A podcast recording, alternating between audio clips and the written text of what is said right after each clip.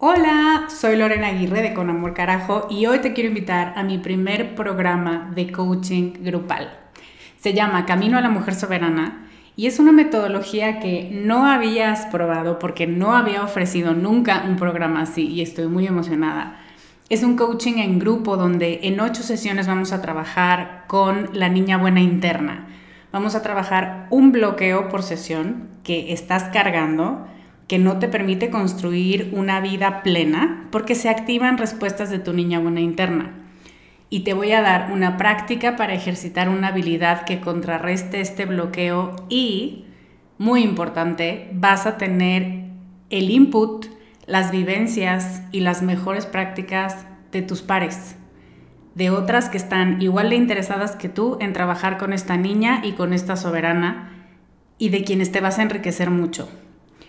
Entre las habilidades con las que vamos a trabajar está el merecimiento, usar tu deseo como brújula, aprender a recibir, la autorregulación emocional y cuatro habilidades más.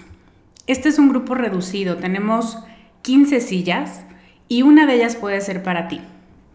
Te invito a que vayas a descubremasdeti.com diagonal camino para revisar las ocho habilidades completas la metodología mayormente explicada, los planes de pago y para que veas dónde nos puedes encontrar si tienes preguntas. Te esperamos allá para recorrer este camino juntas. Hiring for your small business? If you're not looking for professionals on LinkedIn, you're looking in the wrong place. That's like looking for your car keys in a fish tank. LinkedIn helps you hire professionals you can't find anywhere else, even those who aren't actively searching for a new job but might be open to the perfect role. In a given month, over 70% of LinkedIn users don't even visit other leading job sites. So start looking in the right place. With LinkedIn, you can hire professionals like a professional. Post your free job on linkedin.com slash people today. Bienvenida con Amor Carajo. Este es un espacio para hablar sobre todas tus emociones sin juicios para abrazar tu imperfección, para aceptar todo lo que eres y para desarrollar autocompasión. Me da muchísimo gusto que estés aquí. Si quieres sumarte a mi lista de correo para saber más de mí y de mis programas, deja tus datos en descubremasdeti.com diagonal lista. ¿Empezamos? Hola, ¿cómo estás? Me da mucho gusto saludarte hoy. Ya estamos en el capítulo 376 y yo soy Lorena Aguirre y soy coach emocional y de autocompasión radical. Voy a dividir este capítulo en dos. Hoy te voy a presentar 10 características que tal vez no asocias directamente con negligencia emocional infantil.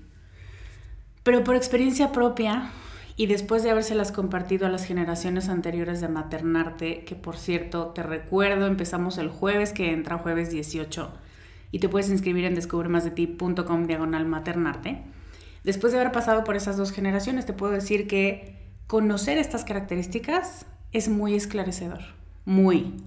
Hoy te voy a hablar de 10 características que hoy se manifiestan por haber vivido negligencia emocional infantil.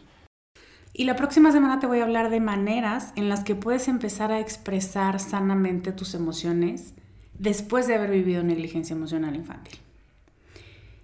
Mi intención, evidentemente, es que si te identificas con esto, yo tengo una propuesta para ti y es este taller al que te estoy invitando desde hace unas semanas.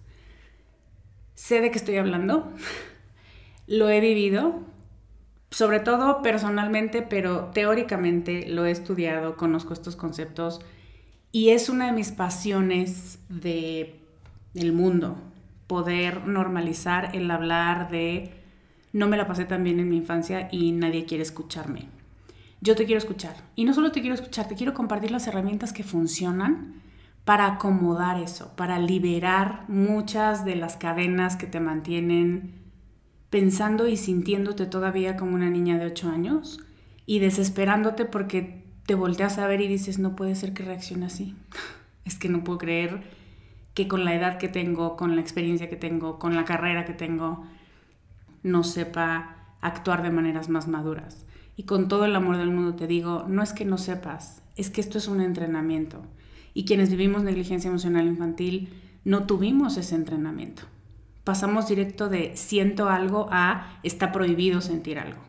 Entonces todo ese entrenamiento, todo ese campamento de formación de personalidad y de formación de inteligencia emocional se cerró para nosotras. Y ya más adelante en la vida, cuando sentimos que lo necesitábamos, pues empezamos a buscar nuevos campamentos, si esto tiene sentido para ti. Entonces, bueno, te voy a compartir estas características, dejándote siempre en claro que yo sé cómo acompañarte en este proceso y que tengo muchas herramientas para compartirte si esto es lo que estás necesitando trabajar en este momento de tu vida. Y una última invitación para la última clase que voy a estar dando en vivo es este lunes 15. Cuatro pasos para empezar a sanar tus heridas de la infancia. La de este lunes estuvo padrísima, pero no la grabé. Pero bueno, puedes ir a descubremasdeti.com, diagonal clase, y dejar tu mail para que te llegue el link y te conectes en tiempo real o te llegue la grabación cuando la tengamos. Y lo primero que tenemos que dejar claro es, negligencia emocional infantil es un sinónimo de mis emociones no fueron reconocidas, nombradas ni aceptadas. Sobre todo es esta parte la negligencia. No fueron aceptadas. Fui rechazada por tener y expresar emociones. En el momento en el que yo estaba aprendiendo a sentirme segura en el mundo, lo cual corta con este proceso natural de qué padre la vida a decir qué peligroso esto de sentir y además me viene natural, tengo que hacer un gran esfuerzo por controlar esto que no sé cuándo va a aparecer. Y así aprendemos a empezar a desconfiar de nosotras, de nuestro cuerpo, de nuestras emociones y por lo tanto crecemos con mucho miedo a expresarnos, a sentir en general en la vida y esos miedos me siguen acompañando hasta el día de hoy. Mutan, evolucionan, o bueno, involucionan deberíamos decir, y se empiezan a filtrar a todos los aspectos de mi vida. Eso es lo que pasa. Eso ya lo sabes. Eso lo hemos hablado en este podcast muchas veces, pero el capítulo de hoy se trata de reconocer algunas consecuencias que tiene la negligencia emocional infantil en ti, que puedes no estar asociando y buscando la respuesta en otros lugares o parándote de pestañas pensando que hay algo gravísimo que tienes que hacer, o más bien gravísimo que pasa contigo y tienes que hacer algo igual de fuerte e impactante para dejar de ser así. Te voy a compartir Características que pueden ayudarte a identificar si estas heridas de negligencia se están haciendo presentes y estorbándote en la vida hoy. Sugiero que tengas donde apuntar y agua. Siempre te pido que tengas agua, sobre todo en mis clases. Y este capítulo es una adaptación de una de las clases de maternarte del año pasado, así que será rica en conceptos y en ejemplos. Esta clasificación la propone la psicóloga Jonis Webb en algo así como vacía, vacía de tanque, Running on Empty se llama su libro. Y antes de compartírtela me parece importante decir que no todas las características que te voy a mencionar tienen un único origen, como estoy segura que ya lo sabes. Pero sí hay una correlación importante cuando las pones todas juntas entre negligencia emocional infantil y haber desarrollado estas conductas. Puede que no, pero es altamente probable que eso haya sido el origen y por lo tanto lo que haya que trabajar para liberarte de esas conductas indeseables. La primera es culpa y vergüenza, cuando tus emociones te hacen sentir ligeramente más intensa que lo socialmente permitido. Ya de entrada, referirnos a nosotras mismas como intensas es un clasificador negativo. El mensaje recibido por muchas infancias fue tus sentimientos, tus emociones, tus reacciones emocionales son una carga.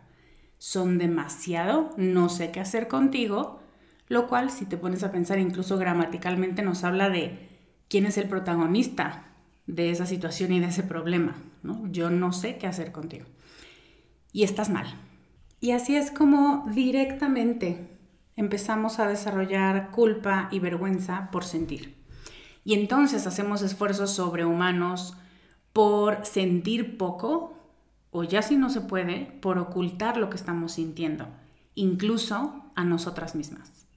Y aquí empezamos a racionalizar y a justificar y a decir, no es para tanto, no pasa nada, hay gente que se lo está pasando peor. Cuando las emociones no son validadas por tus cuidadores, tú no aprendiste a hacerlo por ti misma. Esa es la causa-consecuencia más simple. No tienes tolerancia por sensaciones o por emociones intensas o incómodas. Y a veces por ninguna en absoluto. Y también lo hemos hablado aquí. A veces las sensaciones placenteras, agradables, extáticas, me encanta esa palabra, y de alta vibración se sienten sumamente conflictuantes, paralizantes y peligrosas. La experiencia humana de sentir emociones se vuelve una fuente de vergüenza secreta, como si algo estuviera mal contigo por el simple hecho de sentir. Y esto puede escalar hasta sentir odio por ti misma o rechazo por tus emociones. Y con frecuencia una de las estrategias más utilizadas por nosotras hacia nosotras es querer controlar tus emociones en lugar de utilizarlas como peldaños que te ayuden a encontrar tus verdades del alma, en vez de eso quieres ponerle miles de correas y como los dragones de Calici, eh, encerrarlos en una cueva y nunca volver a verlos, a pesar de que es muy doloroso, porque son guías, pero como no sabes relacionarte con ellas, mejor las escondes. Este es uno, culpa y vergüenza por sentir, sobre todo cuando tus emociones son ligeramente más intensas, cuando ya recibes esa mirada de, ay, güey, qué intensa ay, qué rara, es que, ¿por qué no solo lo dejas pasar? Es que eres súper clavada. La segunda característica es enojo autodirigido y autoculpa, o autoenojo y autoculpa. John Bowlby, y no sé si te suena el nombre, pero su teoría seguro te va a sonar, es el primero en describir la teoría del apego. Y él anota y nos deja saber que la respuesta normal de bebés y de niños al ser dejados por sus padres, al sentirse abandonados, es el enojo. Y tiene sentido. Lloras como desesperada porque llorar es lo único que sabes hacer cuando tienes meses de existir en este planeta.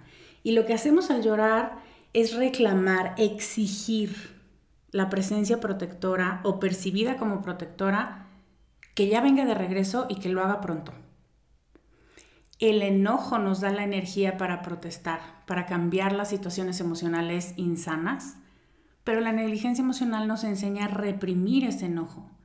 O lo que muchas de nosotros hacemos cuando descubrimos, chale, no puedo no sentir enojo, entonces ¿qué hago? Y nos han enseñado a decir, bueno, ¿tú cómo lo puedes controlar? Bueno, ¿tú qué hiciste? Bueno, ¿qué es lo que sí está en tu cancha? Lo cual no tiene nada de malo, también lo sabemos pero no puede ser la única herramienta en tu caja. ¿Cuál es mi responsabilidad en este proceso? ¿Es mi responsabilidad regresarme a una línea base y autorregularme? Totalmente. Pero eso no significa que no esté enojada todavía. Y hacemos racionalizaciones y hacemos regaños sobre todo como, es que ¿por qué no puedes controlarte, Lorena? Es que neta, si estás muy intensa y si estás fuera de control. Qué vergüenza ve la edad que tienes, ¿no? Lo que te decía hace rato, ve la edad que tienes, el título no te sirve de nada, eres una señora, mamá, eh, mamá de perros, o sea, tienes muchas responsabilidades en la vida y aún así no puedo creer que no puedas controlarte. Palabras más, palabras menos, esto es lo que a veces nos decimos y a veces con mucha frecuencia. Y así es como se hace un combo muy incómodo conformado por el enojo, y por la vergüenza por estar enojada. Y cuando el enojo se internaliza de esta manera, cuando ya lo rediriges hacia ti en automático, pues tiendes a criticarte y a culparte de maneras totalmente exageradas, poco realistas y sumamente exigentes. Te enojas fácilmente contigo y frecuentemente también. Y a veces incluso te das un rechazo, te escuchas, te ves, te ves reaccionar y te das un rechazo que puede llegar al asco, como, oh, qué asco, no puedo creer cómo eres, bye, mejor me voy a ver Netflix. Y puedes presentar conductas autodestructivas en cualquiera de sus variantes, con la intención de liberarte emocionalmente. También hay otra vía de salida de este autoenojo y autoculpa, y es que sí, expresas tu enojo, pero de manera deficiente, de manera pasivo-agresiva. O sea, olvidando lo que prometiste o lo que acordaste, mintiendo para evadir, negando, yo estoy bien, yo estoy perfecta, mira, pues peor le va a ir a él porque a mí la vida me sonríe y me vale madres, ¿no? O evadiendo, Sí, o sea, por supuesto que estoy enojada, nada más ahorita no tengo tiempo y nunca voy a tener tiempo como en de aquí a seis meses, pero sí, sí lo reconozco y ya fin, y dejamos que eso siga almacenándose y mutando para convertirse en más autoenojo y en más autoculpa. La tercera característica, estoy casi segura que ya hice un podcast sobre este concepto nada más, pero estoy segura que te va a interesar mucho saber que puede tener sus raíces en la negligencia emocional infantil y es la contradependencia. Este siempre trae mucha luz a mis estudiantes de maternarte cuando lo nombramos y para mí cuando lo descubrí y deseo que para ti también lo traiga. Contradependencia es un término psicológico que describe... Es que el término es impulso, pero yo le llamaría aversión. Aversión a necesitar a quien sea. Es miedo a depender de otros. Pero como bien puedes adivinar, no es que te dé repele necesitar a la gente. Racionalmente puedes reconocer, bueno, necesito a la gente de la tienda para que me venda jamón y yo no muera de hambre. Sí, ese nivel de necesidad lo puedo tolerar. El problema no es necesitar a la gente, sino que has tenido la experiencia de necesitarles en temas trascendentes, en temas dolorosos, en temas emocionales y te han defraudado. Aunque no le hayas puesto esas palabras, tu sistema lo sabe y lo siente y carga con esa decepción de, no, mira, para esos consejos, mejor yo solita me diagnostico, me curo y me doy seguimiento. Y está bien, eso nos hace muy independientes. Pero como bien sabes, si lo has vivido, también nos hace muy difícil el camino de confiar y de construir relaciones profundas y vulnerables. La contradependencia nos lleva a hacer hasta lo imposible para no pedir ayuda, para no parecer necesitada. El ejemplo más simple que me viene a la mente es cuando te dicen, si has escuchado de la física cuántica, ¿no? Y tú, dame un segundito y lo googleo y ya lo habré escuchado. Pero nos resulta muy difícil decir, no, a ver, cuéntame necesitar algo de alguien, para quien ha vivido negligencia emocional, es lo mismo que estar maldita por la malvada bruja del este, del mago de Oz. Y esto, como puedes estar sintiendo, es triste porque sabes que es importante confiar, porque hay un anhelo de confiar. Y porque quieres que tus necesidades sociales y afectivas no parezcan, no se sientan imposibles de satisfacer. Pero no vas a dar un paso hacia pedirlo, por el miedo a que una vez más las personas se queden cortas en entregarte su atención, su afecto, su comprensión. Y te sigues diciendo, no necesitas a nadie. Esa es una versión. La otra es, no molestes a nadie. Ya, resuélvelo tú. De veras, ni que de veras no pudieras hacerte cargo de tu vida, mi reina, órale. Entonces, ves, de nuevo viene el enojo, el autoenojo, y decir, ya, no estés molestando al prójimo, o el prójimo es un imbécil y nunca te responde. Esas son a grandes rasgos las dos respuestas que damos cuando tenemos este miedo, fobia, fobia aprendida, a confiar. La cuarta característica son sentimientos de vacío. Esta me da mucha ternura. Es difícil de identificar porque es como un malestar generalizado. Es una insatisfacción que no tiene nombre, y mientras preparaba esta clase me viene a la mente la canción Una pena de mi admiradísima Marta Gómez, que te voy a poner un pedacito y perdón por la edición, pero dice así.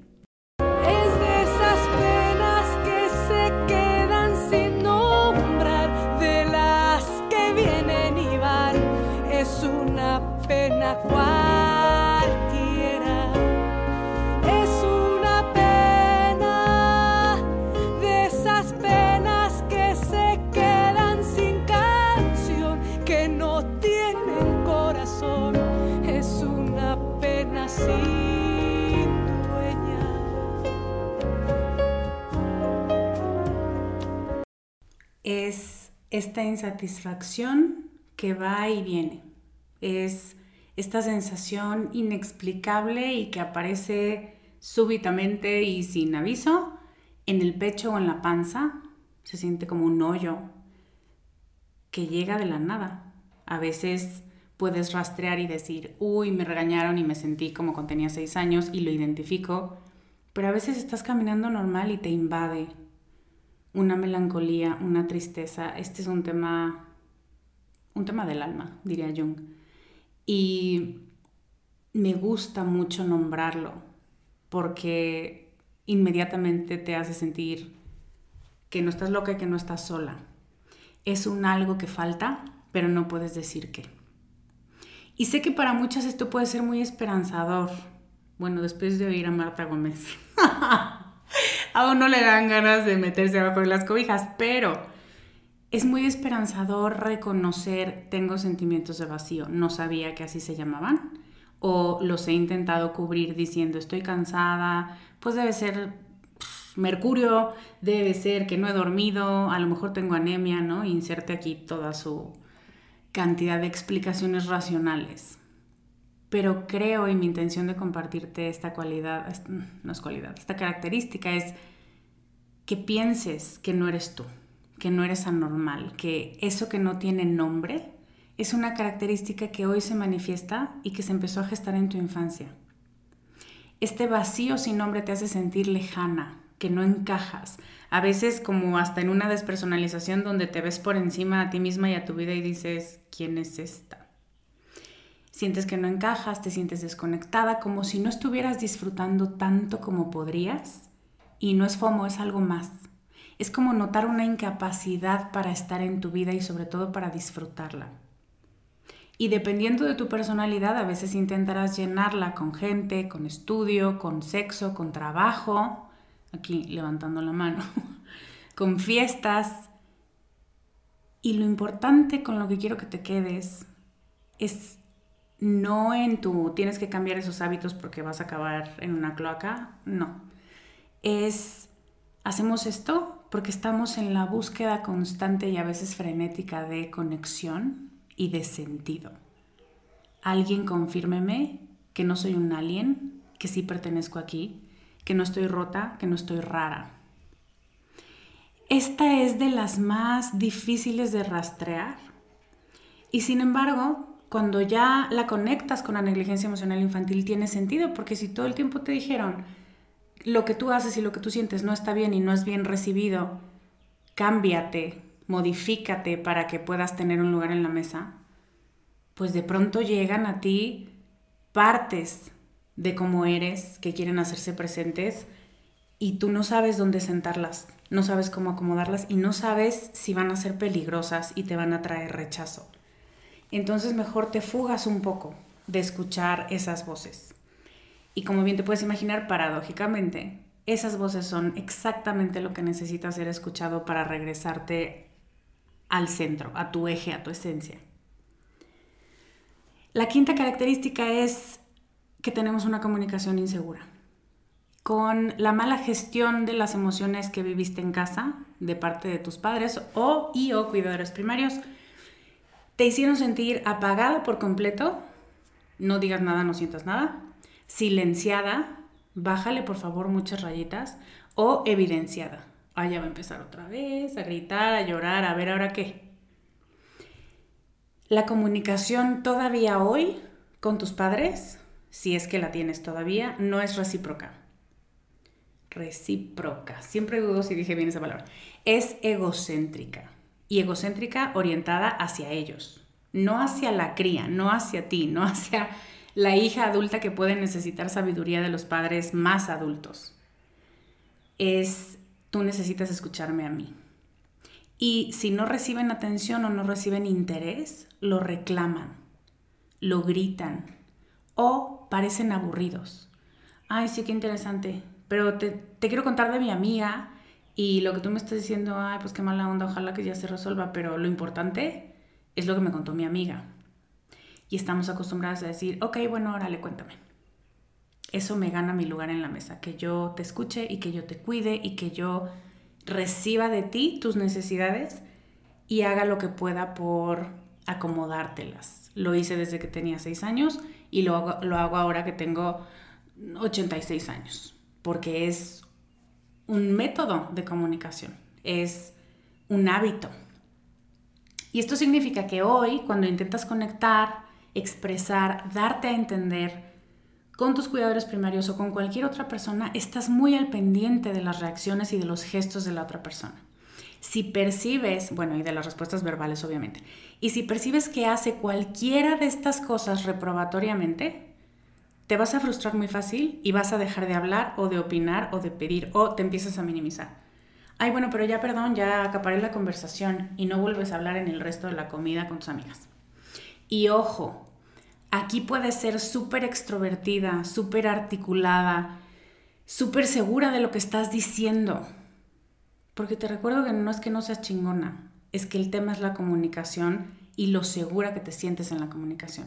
Y así como te es fácil engancharte en conversaciones, porque a lo mejor tienes habilidades comunicativas muy altas, a lo mejor para colmo eres comunicóloga, no tiene que ver con la habilidad de hablar, de transmitir un mensaje. Tiene que ver con la seguridad que se siente de que la otra persona lo está recibiendo. Y entonces, a pesar de que estés muy articulada y tengas claras tus ideas, es muy fácil para ti frenarte en seco si te topas con una ceja levantada, igual que la que ponía tu papá cuando decías algo que no aprobaba. De ahí viene, de algo tan básico y tan antiguo como, ay, a mi papá no le gustó mi calificación y puso cara de enojado, tomas una foto mental y dices, hacer todo lo posible por evitar esta cara. Y entonces dejas de hablar o dejas de pedir o dejas de opinar para evitar esa confrontación.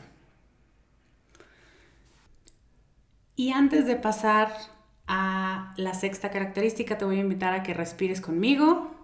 Vamos a inhalar profundo y exhalar profundo. Deja que lo que tiene que quedarse en tu mente, en tu memoria, se quede. Y lo que no se vaya. Que las cosas sean interesantes no significa que tengas que absorberlas al 100%.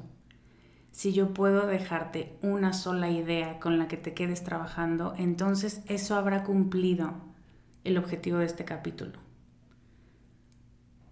Inhala conmigo, reconoce lo que estás recibiendo y exhala y suelta todo lo que por el momento es muy denso, muy pesado, muy intenso de asimilar. Y de nuevo.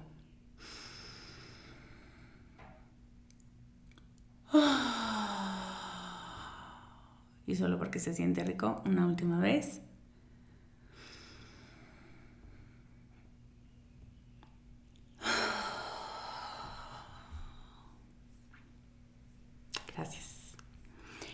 La sexta característica es la autoevaluación fantasiosa. Y no en un buen sentido de, ay, mira nada más qué imaginación tiene esta criatura, sino que la forma en la que te piensas, con tus habilidades y preferencias, está totalmente fuera de la realidad.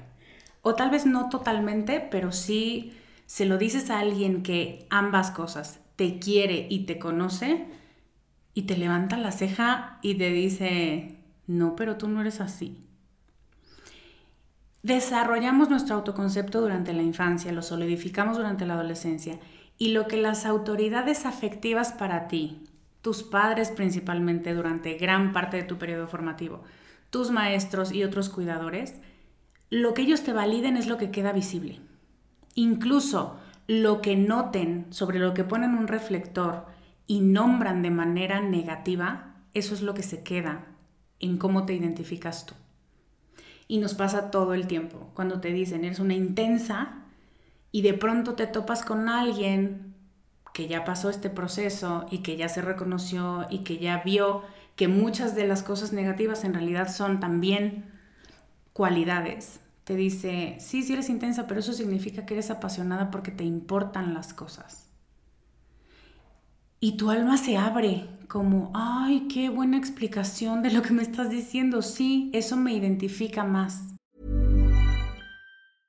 I'm Sandra, and I'm just the professional your small business was looking for. But you didn't hire me because you didn't use LinkedIn jobs. LinkedIn has professionals you can't find anywhere else, including those who aren't actively looking for a new job but might be open to the perfect role, like me.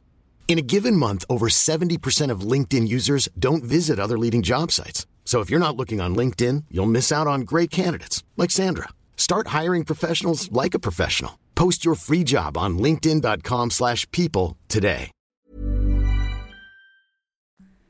porque en realidad la etiqueta que yo traía cargando durante toda mi vida era un sinónimo de, por favor, bájale, porque no sé qué hacer contigo. Entonces, o nos lo hacen ver, o se queda sin reconocimiento, o lo nombran de una manera negativa. Y a partir de ahí nosotros empezamos a desarrollar autoconcepto. Esto provoca que nos cueste identificar talentos, que enfaticemos demasiado nuestras debilidades o que justifiquemos nuestras limitaciones en la vida diaria diciendo, ay, es que es porque soy bien floja. Es que yo, mira, si yo dejara de ser floja, mi vida sería totalmente diferente. Que el último punto hablaremos de flojera. es difícil para ti decir lo que te interesa y lo que te gusta y lo que no. O eres muy adaptable o eres demasiado cerrada y dices, no me gusta nada y ya, que venga un meteorito. Te rindes rápidamente cuando las cosas se ponen difíciles o al menos piensas que eso haces. Esto lo he visto mucho. Es que yo abandono, es que, ¿por qué no puedo tener la constancia y por qué no puedo tener la fuerza? Y de pronto voy en sexto semestre y yo, ¿y no tienes constancia? ¿Cómo llegaste hasta aquí? No solo hasta este semestre, sino hasta este punto de tu vida académica. Y a veces necesitamos esa mirada que nos diga, a ver, John, a mí no me parece. Probablemente hay cosas que toda la vida te han costado trabajo, como hacer ejercicio, eso me pasó a mí. Y yo, ay, no, porque hacer ejercicio era castigador para mí. Y de pronto volteo y alguien me pregunta, qué padre, ¿y desde cuándo estás bailando? Y yo, desde hace dos años. ¡Dos años! Y toda la vida yo crecí con no solo la idea, sino la experiencia real de a mí me ponen a hacer ejercicio y yo me pongo muy mal. Pero en el momento en el que cambié a no estoy haciendo ejercicio, estoy bailando y termino sudando y riéndome y me gusta mucho, ya no era una tarea a completar. Y de todas maneras lo hice con constancia, lo hice con consistencia, pero yo seguía pensando el, no, yo, yo eso de moverme no. Y llevo dos años moviéndome. Entonces, a veces actualizar esa percepción de nosotras, solo eso se necesita para elevarte un peldaño y decir, bueno, desde aquí ya me siento un poco más fuerte desde aquí ya puedo decidir a partir de mí y no a partir del concepto que me dieron. La séptima característica es mucha compasión hacia afuera, casi nada hacia adentro. Ya sé, ya sé. Esta suele ser tan fácil de reconocer que duele de inmediato. Solemos perdonar fácilmente y justificar incluso los errores y los defectos de otras personas, al menos en la superficie, dependiendo de dónde estés en ese camino de humanizar al prójimo y de poner límites, pero bueno, dices, ay, no pasa nada, no pasa nada. Porque no quiero discutir o porque no te quiero pensar mal o porque no te quiero cargar como una mala persona en mi cabeza, entonces no pasa nada.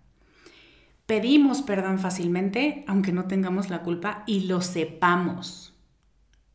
Pero tendemos a ser muy duras y perfeccionistas para juzgarnos a nosotras mismas. Incluso podemos llegar a enojarnos por lo que percibimos como debilidades que fácilmente podríamos tolerar en otras personas. ¿Ves cómo se repite el tema del autoenojo? ¿Por qué eres así? ¿Por qué te equivocaste? O sea, sí, yo sé que todos los humanos se equivocan, pero si completamos la frase es decir, pero tú no tienes permiso. Tú eres especial y tú no tienes los mismos permisos que el resto de la gente. Por eso, la sugerencia de hablarte como le hablarías a tu mejor amiga o a tu sobrina favorita funciona con nosotras, porque tenemos sobredesarrollada la antena de empatía y también muy desarrollada la bota que nos da patadas en el trasero cada vez que nos comportamos como humanas, falibles, que tienen una intención y terminan desviándose una buena cantidad de veces. Y esto lo podemos ver fácil en conductas como que otras personas a menudo te buscan para hablar sobre sus problemas y o te dicen que eres una gran oyente. Y te pasa como a mí desde que estabas en la primaria, eras como, Ay, es que me encantan tus consejos. ¿Puedo hablar contigo en el recreo? Y tú, por supuesto. También tienes muy poca tolerancia a tus propios errores. Y esto hace que con frecuencia te sientas enojada contigo, incluso puedes llegar a insultarte cuando cometes un error, em, tienes problemas para desarrollar autocompasión, minimizas la importancia de la autocompasión. Y te redirijo al capítulo que tuvimos hace poco, que ha sido uno de los grandes favoritos, pero es, no, no, no, a ver, autocompasión, ¿qué? Si tú no te pones pilas, no vas a llegar a ningún lado y vas a ser débil y, fíjense de nuevo, el origen muchas veces es, tus emociones te van a ganar, van a ser más fuerte que tú y por eso no vas a prosperar en la vida. Y la voz crítica dentro de tu cabeza que siempre está señalando tus errores y tus defectos está en encendido permanente. Lo hiciste mal, lo hiciste mal, otra vez no puede ser. Dijiste que llevas a cambiar y ahí estás otra vez. Somos muy malas para darnos seguimiento positivo y para decir, oye, llevo dos años bailando. y somos muy buenas para decir, no puede ser, llevas dos días sin mover un hueso. Qué terrible, ¿no te sientes mal? O sea, ¿no sientes como tu cuerpo empieza a morir después de dos días? y ya cuando lo ves te ríes. O por lo menos cuando llegues a este punto de, oh my god, no, basta con esa voz. Porque reconozco, ya reconozco que esa voz no es mía. Esa es una voz que me está exigiendo ser sobrehumana. Que me está queriendo arrancar la autocompasión y no se lo voy a permitir. Pero cuando no estamos en ese punto todavía, le respondemos a la voz y le decimos, sí es cierto, tienes razón, soy básicamente un fracaso como humano. Entonces es importante reconocer el papel fundamental que juega la autocompasión como un pilar, como un elemento que te sostiene para poder construir más. La octava característica se llama la falla fatal. Esta es una sensación muy real y muy viva de ser inadecuada. Es el miedo profundo y muy secreto de que eres radicalmente diferente a otros humanos o que estás defectuosa es esta cosa, de nuevo, que no tiene nombre, pero para ti sí. Tú la identificas y te hace diferente a todos los demás, te hace ajena al mundo. De nuevo estamos hablando de separación, de no pertenezco, como en los sentimientos de vacío. Es algo que me hace inaceptable para otros. Y pues mejor la mantengo escondida, porque qué vergüenza y porque si la gente de verdad me conociera y de verdad supiera que tengo esta falla fatal, que me parece un gran nombre para describir esto, pues nadie se me acercaría. Y la falla fatal puede ser cualquier cosa, puede ser un mix del terror, puede ser porque soy chillona, porque soy débil, porque soy intensa, porque tengo el cuerpo que tengo, no importa, del tamaño, forma o sexo inadecuado, porque eres soltera, porque te quejas mucho porque no tienes dinero, porque no te dedicas a lo que estudiaste, porque no terminaste la carrera. Las razones son totalmente arbitrarias, pero es este hilo que sientes que si tocas y mueves, te va a delatar, va a revelar que eres un fracaso y entonces podrás justificar y se hará evidente para ti por qué nadie te quiere, por qué nadie quiere conectar contigo, por qué nadie te soporta ni a ti ni a tus emociones. Uh, vamos a respirar otra vez. es lo que te digo, nombrar estas cosas a veces duele, pero al mismo tiempo es, bueno, por lo menos ya sé cómo se llama. Y tienes que saber que no eres la única. Me encantaría que en los comentarios de este capítulo nos compartas, si tú quieres, algo sobre tu falla fatal. Si quieres compartir cuál es la tuya, será muy valiente de tu parte. La mía, por supuesto, toda la vida fue soy gorda. y entonces como soy gorda, no puedo ser feliz, no me merezco una vida de pareja ni una vida sexual plena, tampoco puedo ser exitosa, tampoco puedo tener dinero y es, pues es que ya si la piensas ni siquiera tiene relación, pero es, oh, si tan solo no fuera esta cosa, yo me merecería vivir en mi vida. Es súper duro, pero súper real. Y no, te comparto yo la mía porque quiero que sepas que no eres la única y que aunque sepas que suena súper estúpido, la sigues manteniendo. Porque es otro de los pilares que te ha dado estructura. Jodido y todo. Medio que ya se está hundiendo y está podrido, pero sostiene una parte de ti. Y el trabajo que va a ser importante hacer es decir, tú ya no me sostienes, yo no me puedo recargar en ti porque no me da seguridad y porque al contrario me estás poniendo en riesgo. Pero voy a desarrollar otra forma de verme y otra forma de ser y después te clausuro.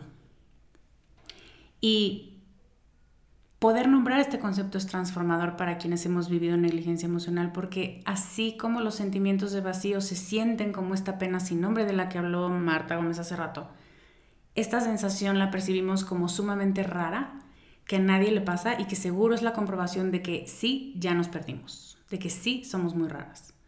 Y me da mucho gusto decirte que no es así. Si te negaron o no te enseñaron a sentir y a ser consciente de que tienes sentimientos y tus sentimientos son humanos y ya está. Si te enseñaron a sentirte mal por reaccionar emocionalmente, entonces cada vez que haces eso, sientes y reaccionas, sientes que estás fallando como humana, que tienes que esconder tu yo real de otros porque si los dejas acercarse mucho, se va a notar la falla fatal. Y aquí sí, como esta puede ser Mm, difícil o pesada de cargar hasta la próxima semana, te quiero recordar que Brené Brown dice que la vergüenza chapotea felizmente en el silencio y en el secretismo. Y la solución a esta percepción de que estás fallando como humana, que es totalmente irracional y es mentira, está en reconocerte humana, con las características que te conforman, las que te gustan y las que no te gustan y poco a poco acercarte a quien eres y no a quien te han dado permiso de ser. Por supuesto también tiene que ver con dedicarte a construir una tribu segura y de eso también vamos a hablar en el taller. Pero es fundamental tener experiencias de conexión genuina para que tu corazón pueda dejar de sentirse restringido y exhalar. La novena característica es dificultad para nutrirte a ti misma y a otros. Y estamos hablando de nutrición emocional. Este es un pegamento que nos une como personas. Es un requisito para la crianza saludable que a veces no recibimos, que seguramente nuestros padres no recibieron. Y cuando somos niñas, sí somos esponjas, por supuesto, de atención, de amor y de cuidado. Estamos esperando cómo se ve eso. Y si no lo recibimos, esta habilidad no se activa. Y parece imposible sentir y expresar amor y contenerme a mí y contener a otros, pero ¿qué es esto? Me acuerdo de Ron en Harry Potter que dice, no es posible sentir tantas cosas al mismo tiempo, ¿no? Es, un poco esta conclusión a la que llegamos cuando dices, no manches, o sea, siento y modulo y expreso adecuadamente, sanamente y además la otra persona está haciendo lo mismo y además tengo que ser responsable de no lastimarle el corazón. No, mira, ¿sabes qué? Mejor me callo.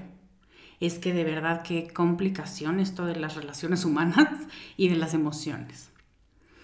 Cuando somos cuidadas por nuestros padres con, estos, con estas cualidades de atención, amor y cuidado, internalizamos cómo se ve y cómo se siente, sobre todo cómo se siente en el cuerpo, y se vuelve parte de ti. Y lo replicas y le puedes dar ese cuidado a tus relaciones importantes y a ti. Y algo muy importante, sabes nutrir sin dar de más, sin que tu identidad de cuidadora, de rescatadora, enfermera y salvadora sea fundamental para tener una relación valiosa con alguien. ¿Cómo se ve esto? Las personas te dicen o tú te dices a ti misma que te ves fría, distante, arrogante, dura. Piensas que los demás son muy emocionales, o sea, que se controlen. Te sientes incómoda llorando en general, más bien expresando emociones en general, llorando en particular ya es como, oh, no he fracasado como persona hoy. y especialmente llorar en presencia de otras personas. Y por supuesto te incomoda que otras personas lloren en tu presencia. Em, las personas pueden acudir a ti en busca de consejos prácticos porque te reconocen como alguien con muchos recursos y que eres muy lista y que rápidamente llegas a cuál es, qué es lo que está pasando aquí y cómo lo resolvemos, pero jamás te buscan para apoyo emocional. Pues qué miedo. eres dura, eres fría y les mandas tarea más que soporte, porque no sabes cómo soportar, porque tampoco has vivido la experiencia de sentirte soportada la idea de que alguien te necesite te parece muy incómoda, muy inadecuada, poco profesional, dependiente o inserte aquí el nombre.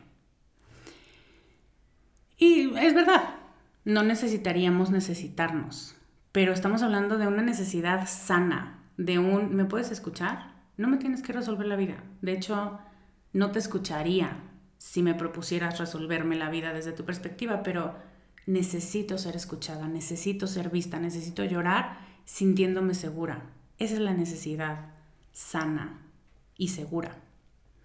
Y quiero decirte que esto es porque no sabes cómo hacerlo. Entonces, ¿para qué te expones a quedar mal, a quedar corta, como muchas veces la gente ha quedado corta contigo? No eres fría, calculadora ni mala persona. Solo te sientes impostora en esto de cuidar y de sostener y de consolar, porque no sabes cómo se siente.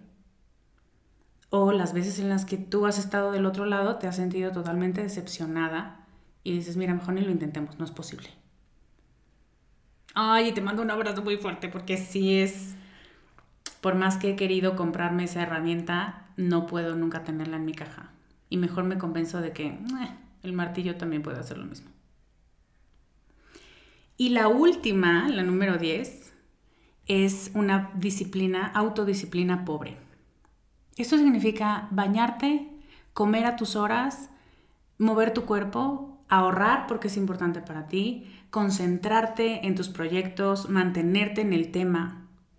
A las personas que han vivido negligencia, negligencia emocional infantil, no cualquier tipo de negligencia, les cuesta especialmente esto que llamamos autodisciplina. Tienen problemas para dejar de hacer cosas que les hacen daño y o para forzarse a hacer lo que a la larga saben que les va a traer beneficios, que también lo desean, pero implica un esfuerzo, implica una planeación y por aquí viene la respuesta. Y no quieren hacerlo son tareas, muchas tareas. Ay, no, qué largo, qué difícil. ¿Y hasta cuándo? ¿Qué? ¿Tres meses? ¿Seis meses? No, no, no, no, imagínate. Yo no sé dónde voy a estar en seis meses. Tienes dificultades con los tiempos, con las fechas límite, te aburres con frecuencia de la vida, evitas las cosas más mundanas como lavar tu plato cuando terminas de comer. Y de hecho, envidias la disciplina que otras personas tienen y que dicen, mañana empiezo a correr y mañana em-, se levantan para empezar a correr y es como, oh, wow, seguro debe ser superhumano porque yo no sé cómo se hace eso. Te enojas contigo por lo poco que haces, te identificas, te nombras y te has nombrado muchas veces desorganizada, abandonista, floja, desmotivada, procrastinadora, cualquier sinónimo. Pero, y este es un pero muy importante, sabes que tienes la capacidad de hacerlo. Solo no sabes por qué no quieres o por qué no puedes o, dónde se encuentra esa motivación. Cuando revisas tu infancia te das cuenta de que te faltó mucha estructura, de que no recibiste una estructura que te decía así se hacen las cosas, sino que tú tuviste que encontrar la tuya.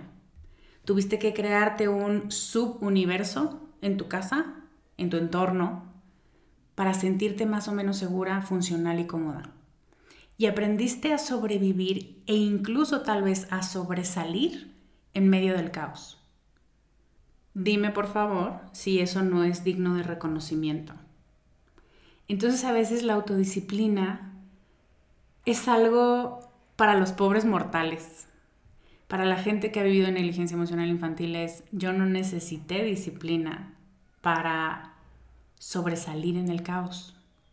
Pero si la quiero, ya llegando a cierta edad, llegando a cierto proyecto, eh, solo por reto personal, digo, no, es que sí quiero. Y si digo, me voy a parar a las 7, me quiero parar a las 7, ¿por qué no puedo? Y la respuesta simple, muy simple que te doy hoy es, porque no lo has necesitado, porque incluso sin pararte a las 7 te iba bien en la escuela. Incluso sin haber estudiado, nunca reprobaste un examen, o sea, alguno, pero no era tu cotidianidad. Porque a pesar de que no había comida en tu casa cuando llegabas, pues tú sabías perfectamente cómo se hace un sándwich y cómo se hacen unos huevos y no necesito contar con que cuando yo llegue a mi casa va a haber comida. Yo voy improvisando. Y, y eso es otra característica, es otra manera en la que pudiste proveerte de un entorno medianamente confortable para crecer. Y así son las 10 cosas que te quería decir. Fíjate, ya tenemos 50 minutos hablando, que es justo lo que no quería, y todavía falta la segunda parte. Vamos a cerrar. Es muy importante que yo te recuerde que todos los humanos tienen alguna de estas características y que lo más importante es reconocer cómo te está afectando a ti.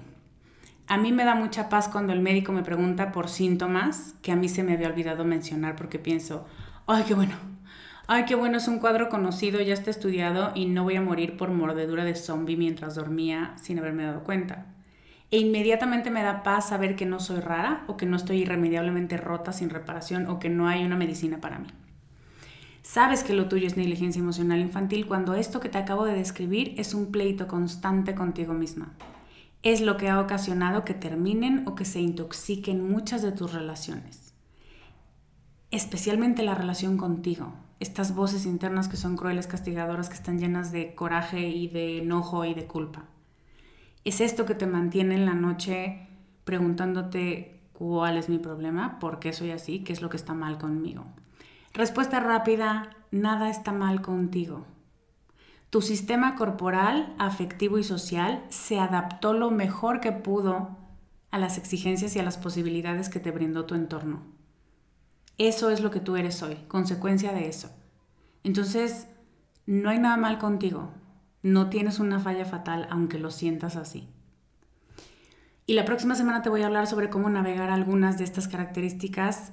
Por el momento lo dejamos aquí y tengo muchas ganas de que nos compartas cuál es la que más te hizo sentido y si te sientes especialmente valiente que nos compartas cuál es tu falla fatal.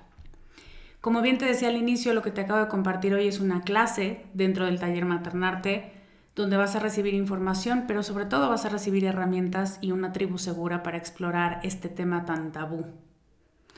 Si después de escuchar estas características te resulta evidente la necesidad de profundizar en las maneras inadecuadas en que la negligencia emocional se ha filtrado en tu manera de relacionarte con otras personas, pero sobre todo contigo misma, si sabes que es momento de revisar y empezar a resolver, va a ser un placer compartirte mis herramientas.